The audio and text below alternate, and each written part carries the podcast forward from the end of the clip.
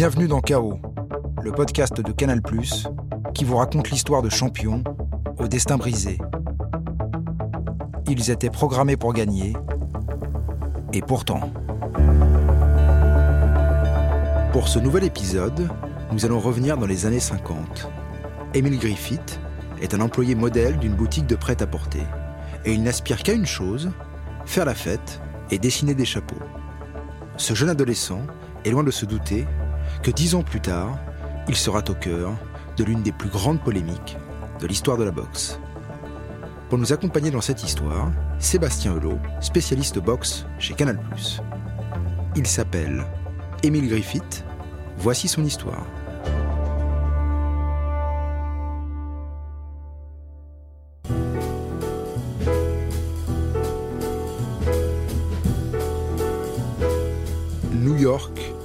1955. J'ai 17 ans.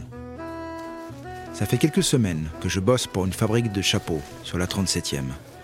Seul, au milieu des cartons, j'empile, je trie, je range. Et ça, pendant toute la journée. De temps en temps, j'ai de la visite. Les secrétaires du patron qui gloussent en me regardant derrière la remise. Vu qu'on doit approcher les 50 degrés dans l'entrepôt, je travaille torse nu. Et sans me jeter des fleurs, il y a plus désagréable à regarder. Ce que j'ignore par contre, c'est que j'ai même tapé dans l'œil du patron, Monsieur Albert. Il me convoque un jour dans son bureau et me demande si je fais du sport. Je dois avouer que sur le moment, je ne comprends pas trop ce qu'il veut. Dans son bureau, enfumé par un gros cigare, il me toise de haut en bas, puis finit par me demander si j'ai déjà fait de la boxe. Alors non. Et pour être honnête, taper sur quelqu'un ne m'a jamais particulièrement excité. Je suis plus baseball, basket ou même ping-pong. Très sympa le ping-pong. Mais ça, Monsieur Albert s'en fout complètement. Il pense que j'ai un physique de boxe. Je n'ai pas le temps de le convaincre du contraire. Je suis avec lui dans un taxi, direction une salle de boxe.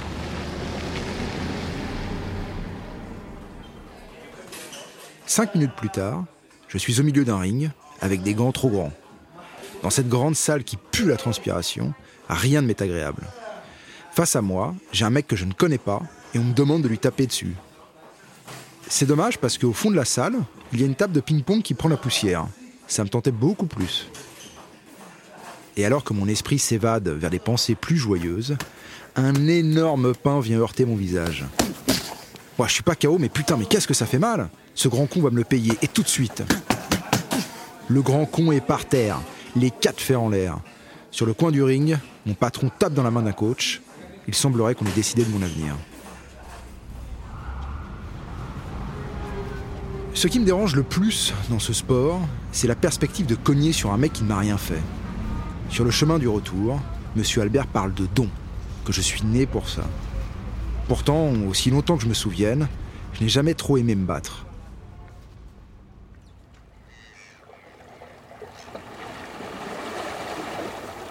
J'ai grandi à Saint-Thomas, dans les îles Vierges. Quand je n'étais encore qu'un enfant, mes parents se sont séparés. Mon père s'est tiré et ma mère, contrainte de travailler, m'a envoyé chez ma tante. Et là, c'était beaucoup moins drôle. La principale activité de ma journée consistait à aller chercher de l'eau ou du bois pour la maison. Quand on a 10 ans, on aspire à jouer avec ses copains. Moi, je transportais des bûches ou des énormes bidons d'eau toute la journée. Et si par malheur je renversais, punition directe. Dans ma vie, je n'ai que ma mère, Mommy, comme je l'appelle. Le jour où je lui ai annoncé que j'allais me lancer dans la boxe, je m'étais préparé psychologiquement à un refus catégorique. Mais elle n'a rien dit.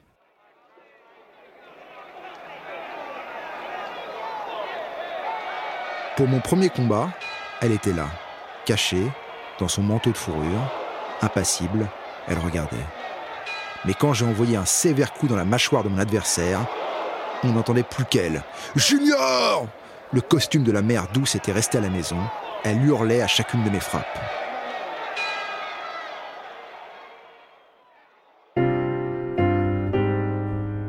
Mes premiers combats se sont tous achevés par des chaos. Dans la catégorie des moins de 69 kilos, une rumeur parcourt New York. Un jeune noir de 18 ans qui a commencé à boxer il y a 6 mois met tout le monde par terre. Moi, je ne me pose pas de questions. Je suis mon entraîneur Jill Clancy et Monsieur Albert partout. On me demande de m'entraîner tous les jours? Je le fais. On me dit que je serai un jour champion du monde. Je les crois.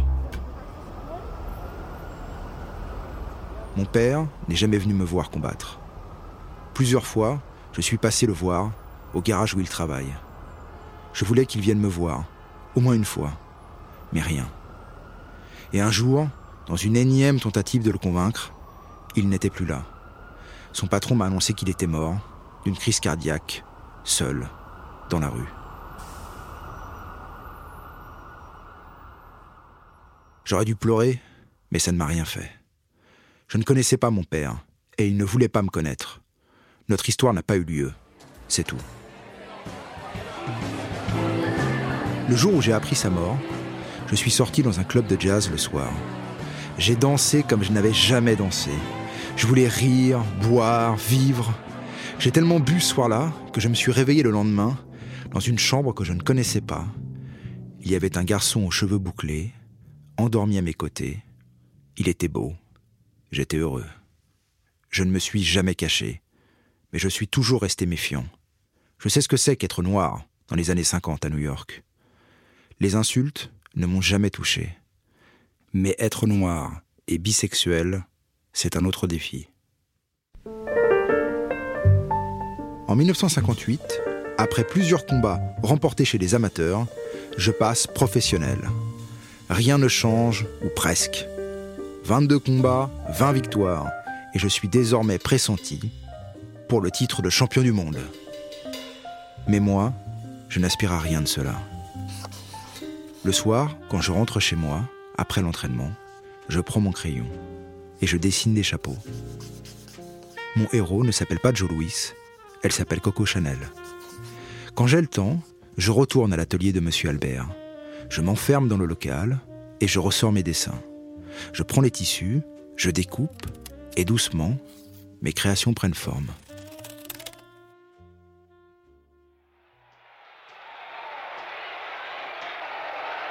En 1960, je bats le Cubain Luis Rodriguez dans un Madison Square Garden plein à craquer. Mon combat pour le titre de champion du monde est désormais prévu. Il aura lieu contre le champion en titre, le Cubain Benikid Parrett. Le 4 avril 1961, à Miami, je suis sur le ring face à lui. From Santa Clara, Cuba, weighing 146 and one half pounds wearing a white with a black trim, the welterweight champion of the world, Benny Kid Barrett. Le combat est très dur. Les coups pleuvent. Ils font mal. À chaque coup que je donne, je reçois la même chose en retour. J'ai l'impression qu'on pourrait se battre pendant des heures, que ça ne donnerait rien. Au onzième round, il ne se passe plus grand-chose. Je ne peux même plus tenir debout et à chaque coup donné, on termine enchevêtrés l'un dans l'autre. Les bras ne tiennent plus, les jambes répondent à peine. Les secondes passent, le douzième et dernier round se profile. Je respire un grand coup. Et je place une droite terrible.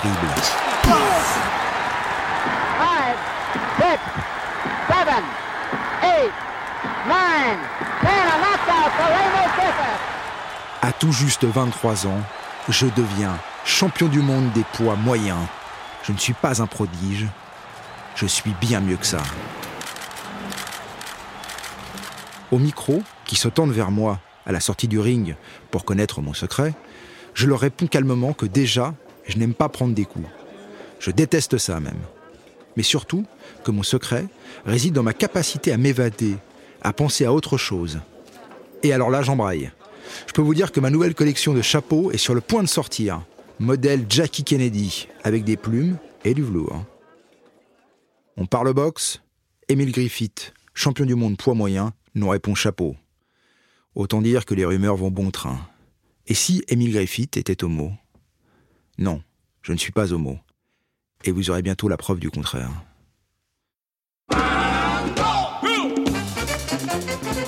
Le contraire s'appelle Sadie. On s'est rencontrés à Saint-Thomas lors d'un voyage. Dans un bar, nous avons dansé le mambo toute la nuit. Sadie est belle, elle est jeune.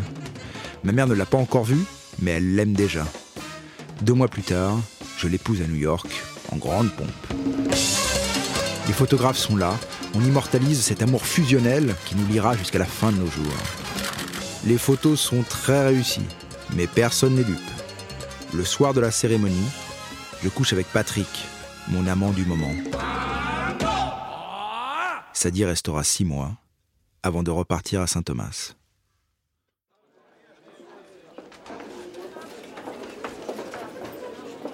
Six mois après notre premier combat, Benny Kid Barrett a négocié sa revanche. Pendant la conférence de presse, Benny se lève et commence à se dandiner avec un chapeau sur la tête. Ce connard est en train de m'imiter, la salle est hilar. Mais je reste impassible.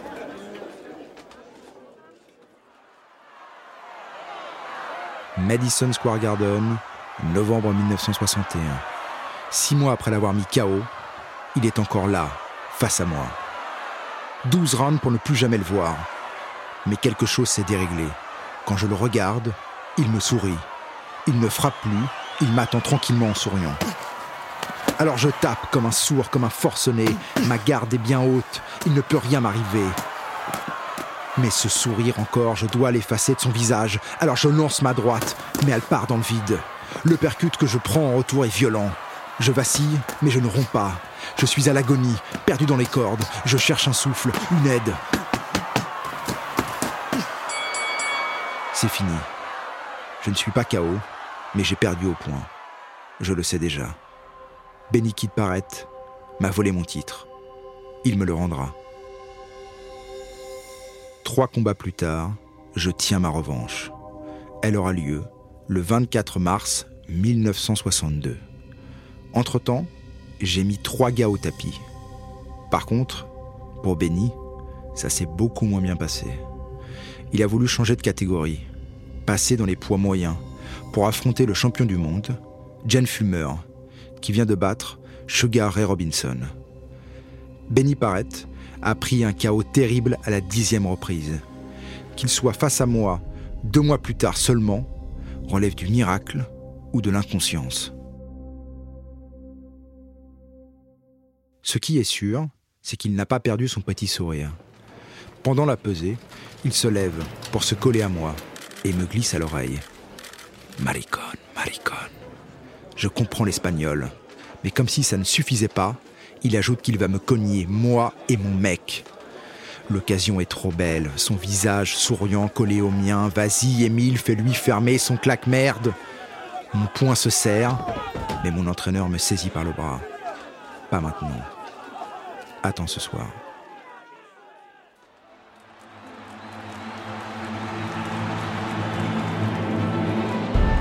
Nous y sommes, le Madison Square Garden.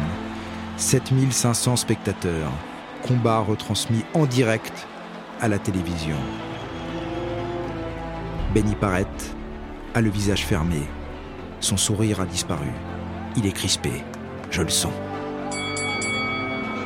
Je me jette face à lui et je le tape de toutes mes forces, de toute mon âme. Mais c'est désordonné, mal exécuté. Et à ce rythme-là, je ne tiendrai jamais les 15 rounds. Mais je m'accroche et je me jette à nouveau sur lui. Je tape, mais il encaisse sans broncher, sans une émotion. Et à la sixième reprise, je me déporte vers la droite pour mieux placer mon gauche, mais je n'ai pas le temps. Ma garde est trop basse et je prends une terrible droite en plein visage qui m'envoie au sol.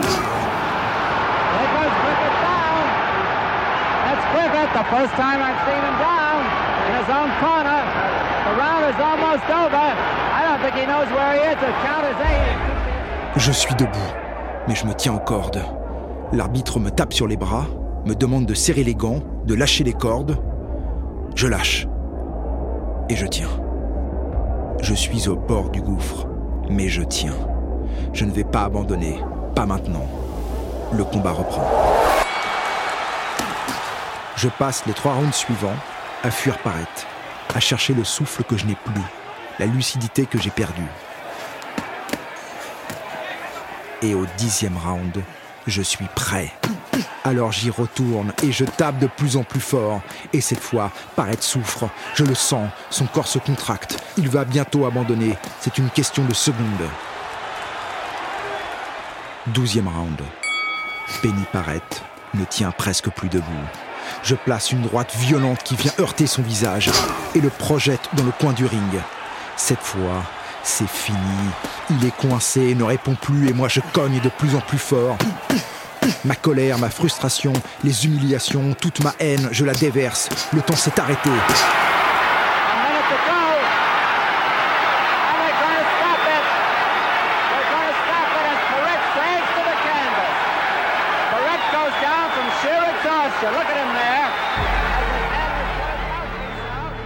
L'arbitre nous a séparés. C'est terminé. Six mois après avoir perdu mon titre, je retrouve ma ceinture de champion du monde. Don Dunphy, le commentateur vedette d'ABC, est sur le ring pour m'interviewer. Mais je ne l'écoute pas. Mon regard reste figé sur le corps inanimé de Parrett. Entouré par les médecins, on le place sur un brancard pour l'évacuer. Je ne le sais pas encore, mais ce 24 mars 1962, au Madison Square Garden, un homme est mort. Et c'est moi qui l'ai tué.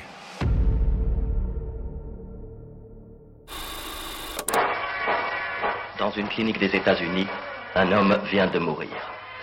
Pendant son agonie qui a duré huit jours, le monde entier a demandé avec inquiétude de ses nouvelles parce que cet homme était un boxeur et que c'est la boxe qui l'a tué. Faut-il tuer la boxe qui se nourrit ainsi de sacrifices humains? Faut-il tuer la boxe dont le but est le knockout parce que le knockout, de temps à autre, provoque une hémorragie cérébrale mortelle Je suis un assassin. J'ai tué un homme et je l'ai fait en direct, à la télé. Les dernières secondes du combat, je les rejoue tous les jours. Pourquoi je n'ai pas su m'arrêter? Pourquoi l'arbitre ne m'a pas arrêté? Devant ma maison, une horde de photographes attendent de voir le tueur sortir. À la télé, la boxe devient un sujet de société. C'est le grand déferlement. Le Vatican condamne la boxe, des associations veulent me poursuivre pour meurtre. Le gouverneur de New York, Nelson Rockefeller, lance une enquête pour déterminer la dangerosité de la boxe. Plus aucun combat ne sera diffusé en direct à la télé.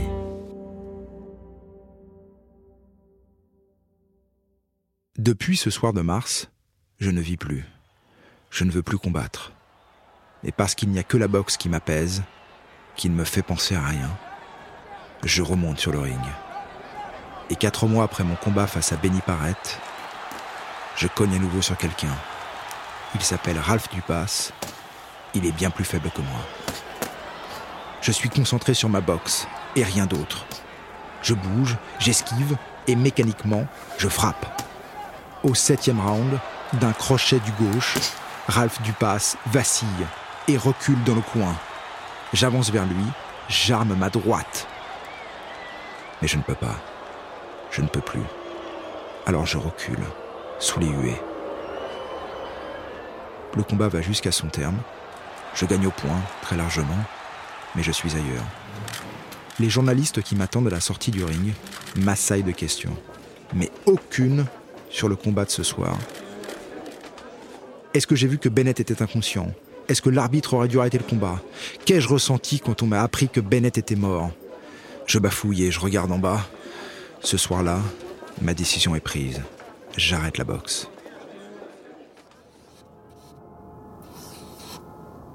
Le lendemain, je suis seul, dans la boutique de chapeaux. Dans la remise, je suis assis et je dessine consciencieusement. Mais quand je ferme les yeux, Benny est là, il est devant moi. Ce midi, j'ai décidé d'inviter ma mère à déjeuner.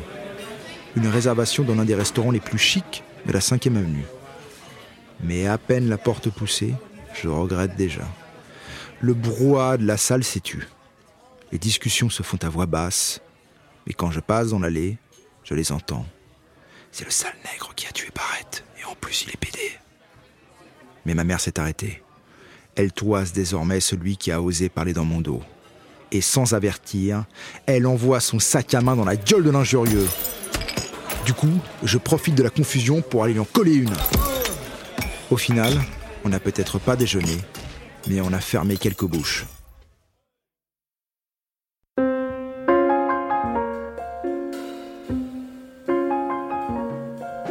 Mon patron, M. Albert, est venu me voir cet après-midi. Il ne veut pas me faire de peine, alors il tourne autour du pot. Parle de la conjoncture, de la crise, du chômage. M. Albert m'a protégé, le temps que je me relève. Mais la boutique ne fonctionne plus depuis bien longtemps. Qui va payer les traites de la maison de ma mère?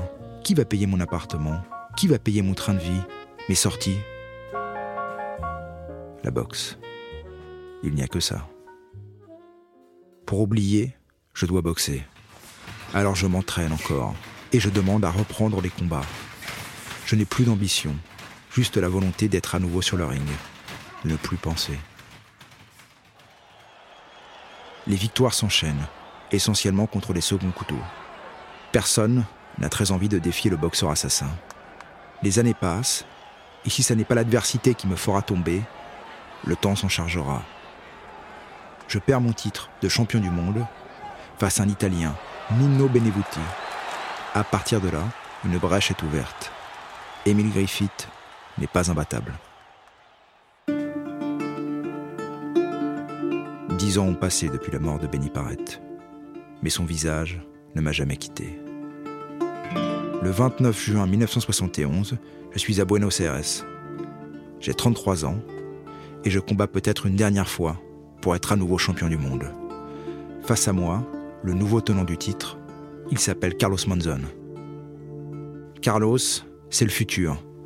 La question, c'est est-ce que moi, je suis le passé?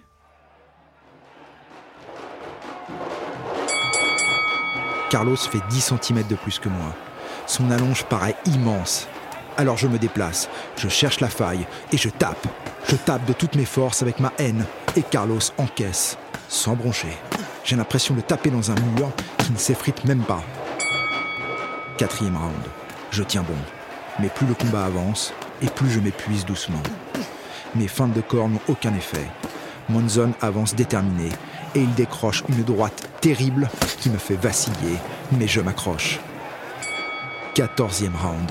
Je suis encore là et je tiens. Je ne peux plus gagner au point, ça, je le sais déjà. Mais je peux encore le mettre au chaos. Alors je feinte du gauche pour partir sur mon droit, mais Monzon m'a vu et je prends encore un contre. Je ne vois plus rien, hormis des coups qui s'abattent sur moi. Je ne tiens plus, mes jambes ne répondent plus, la lumière vient de s'éteindre, l'arbitre arrête le combat. J'ai perdu, mais j'ai tenu.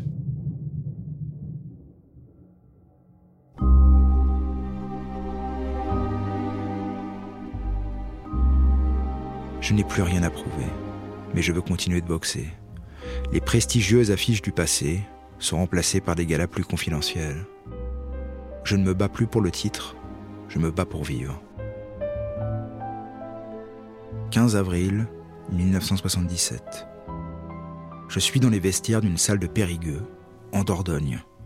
Moi, Émile Griffith, champion du monde des poids moyens pendant 6 ans, j'affronte Joël Bonetaz, inconnu au bataillon. Et je perds. Assis sur le banc, mon visage tuméfié par les coups, Jill Clancy, mon entraîneur de toujours, retire mes gants. Nous n'avons pas besoin de nous parler. Je sais déjà ce qu'il va me dire. J'ai donné toute ma vie à la boxe. J'ai 39 ans. Cette fois, je peux raccrocher.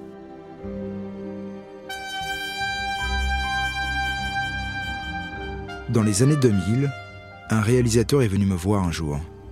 Il souhaitait faire un documentaire autour de mon histoire, raconter ce fameux combat contre Benny Parrett.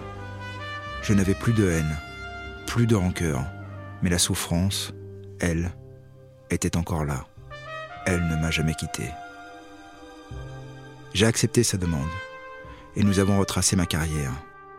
Le tournage touchait à sa fin quand le réalisateur me donne rendez-vous au studio pour une dernière rencontre. En arrivant, il y avait un autre homme face à moi. Grand, le visage souriant, il s'avance vers moi pour se présenter. Il s'appelle Benny Parrett Jr. c'est son fils, et il vient me pardonner. Toute ma vie, il était là, à côté de moi. Benny me regardait, me parlait. Il fait partie de ma vie. Je ne l'ai jamais oublié, parce que je ne me suis jamais pardonné. Son fils m'a délivré.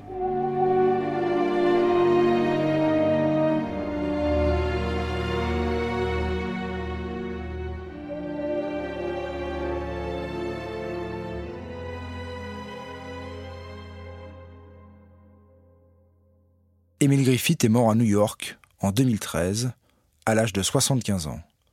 Il avait fait officiellement son coming out lors d'une manifestation LGBT à l'âge de 70 ans. Il a détenu pendant six années les ceintures de champion du monde des Super Welters. Sébastien, on vient de raconter l'histoire d'Emile Griffith. Alors, on va revenir sur ce fameux combat contre Benny Kidd Parrett, que s'est-il réellement passé? C'est vrai que c'est un combat retransmis sur, sur ABC. Le Madison Square Garden, il est, il est plein à craquer. Et on a vraiment l'un des combats les plus violents dans l'histoire de, de, la boxe. Il faut savoir que Griffith, au sixième round, il est au bord du chaos. Il, reçoit une, une, pluie de coups de, de. Et finalement, Griffith est sauvé par le gong. Et à partir de ce moment-là, ça n'est qu'une qu'une déferlante de, coups violents. Et effectivement, sur la fin du combat, Griffith arrive à bloquer dans un, dans un coin Parrett. Et là, il y a des séries de coups, puisque Griffith était réputé pour être un, champion très puissant. L'arbitre regarde, mais sans vraiment regarder.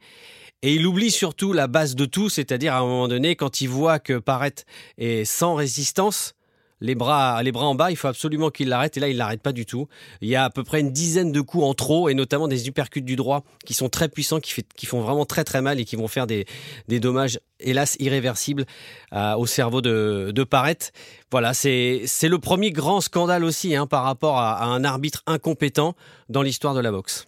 Quand Benikid Parrett est acculé dans les cordes, euh, est-ce que Emile Griffith aurait pu s'apercevoir que son adversaire, à un moment donné, n'est plus du tout conscient? Non, il peut pas parce qu'à ce moment-là, lui, il est vraiment concentré sur ce qu'il doit faire au niveau de ses enchaînements pour vraiment mettre KO Parrett. Il voit que son adversaire est en difficulté, mais du coup, à ce moment-là, cet adversaire devient une cible. Une cible qu'il faut absolument abattre pour gagner le combat. À aucun moment, il est conscient de, que Parrett, euh, finalement, est peut-être déjà euh, hors combat. Et tous les boxeurs avec qui euh, j'ai pu, pu discuter de cet instant-là, moment où il faut mettre KO l'adversaire, en fait, disent qu'on est centré, uniquement centré sur ce qu'on a à faire et uniquement centré sur, euh, sur nous-mêmes. C'est très rare qu'un boxeur ait la lucidité, euh, finalement, de, de, se tourner vers l'arbitre en disant il peut plus y aller. Ce que va faire après, Emile Griffith, tout au long de sa carrière derrière, en changeant de style, mais également en ayant à chaque fois, à chaque fois le regard sur son adversaire. Et dès qu'il sentait que son adversaire euh, vacillait, souvent il se tournait vers l'arbitre en disant encore un ou deux coups, mais si tu peux l'arrêter, euh, vas-y, fais-le. Il a toujours vraiment eu ce, réflexe-là et, c'était pour lui quelque chose de très très important. Émile Griffith euh, combattait quasiment tous les deux mois sur des matchs très longs en 15 rounds. Est-ce que ces pratiques ont depuis évolué? Ah oui, oui, nettement. Même si effectivement euh, tous les champions de cette période-là y compris d'ailleurs chez les poids lourds, hein, y compris Cassius Clay qui est devenu Mohamed Ali. En fait, il y avait énormément de combats parce que finalement, il n'y avait pas de camp d'entraînement. Ça n'existait pas les camps d'entraînement où on partait deux mois pour se préparer avant une grande échéance. Il y avait de l'entretien, de l'entraînement, mais ce qui faisait foi, c'était justement le nombre de combats qu'on arrivait à faire. Donc il n'était pas anormal, jusqu'à Mike Tyson d'ailleurs, hein, jusque dans les années 80, il n'était pas anormal de voir un, combattant, quel que soit son poids, faire 6, euh, 7 combats dans l'année, parce que finalement, ça lui permettait aussi d'entretenir, de gagner de l'argent, parce que les bourses n'étaient pas aussi importantes qu'aujourd'hui, et ça lui permettait aussi euh, d'avoir un, palmarès énorme. Là, on parle quand même d'un champion qui a 112 combats au, compteur, 85 victoires, 23 par, euh, par KO. Et effectivement, euh, c'est pas parce qu'il avait envie de boxer tous les deux mois, hein, c'est parce que ça faisait partie du calendrier, c'était leur rythme de, de combattant. Émile Griffith, vers la fin de sa vie, souffrait de démence. Est-ce que c'est une caractéristique qu'on retrouve chez beaucoup de boxeurs en fin de vie peut-être de cette époque-là Oui, même si c'est difficile à chaque fois de, savoir, parce qu'il faudrait euh, répertorier tous les, grands champions, et c'est difficile à chaque fois de dire que c'est, de la démence qui, qui, les frappe. Après, il y a eu deux événements euh, majeurs quand même aussi qui pourraient expliquer cette démence chez Emile Griffith. C'est bien sûr le nombre de combats qu'il a disputés sur les rings, on l'a dit. 112 combats, c'est quand même énorme en, en 20 ans de carrière. Et puis, il y a eu un événement important aussi, c'est qu'en 1992, quand il sort d'un bar gay, en fait, il est tabassé. Il n'y a pas d'autre mot quasiment mis, euh, à mort euh, sur, le, trottoir. Et il va passer quatre mois à l'hôpital, quand même. Ça peut être un élément important quand même à prendre en compte, pas uniquement ce qui s'est passé sur le ring, mais ce qui s'est aussi passé dans sa vie. Émile Griffith a marqué l'histoire de la boxe, euh, probablement dû aussi à ce combat face à Benny Kid Barrett. Est-ce que c'est injuste pour lui de résumer sa carrière à ce combat? Oui, c'est très injuste. C'est très injuste parce que c'est un énorme boxeur c'est quelqu'un qui est arrivé euh, sur les rings en, 1958, qui a gagné quasiment tous ses combats euh, par KO. C'est vrai qu'il était euh, exceptionnel à, voir. Il était très bon techniquement, il avait cette frappe quasi naturelle qui était, qui était très spectaculaire et c'est comme ça qu'il remplissait le Madison Square Garden de, New York à chaque fois qu'il combattait, et notamment pour, pour des championnats du monde. Donc ça fait partie de ces grands champions. C'est le seul quand même à avoir fait de l'ombre à Mohamed Ali. Hein quand même, hein, au, début des années 60, donc c'est énorme. Donc c'est difficile, effectivement, c'est même euh, injuste de le réduire à, ce qui s'est passé ce, soir-là face à, face à Bah, Ring Magazine, justement, a fait un classement des plus grands champions du XXe siècle. Il est dans les 30 meilleurs.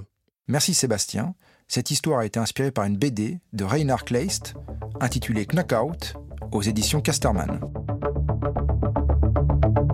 Ce podcast a été écrit et réalisé par Clément Crépu et Gilles Paco. Tous les podcasts sont à retrouver sur MyCanal et toutes les plateformes d'écoute en ligne. À bientôt.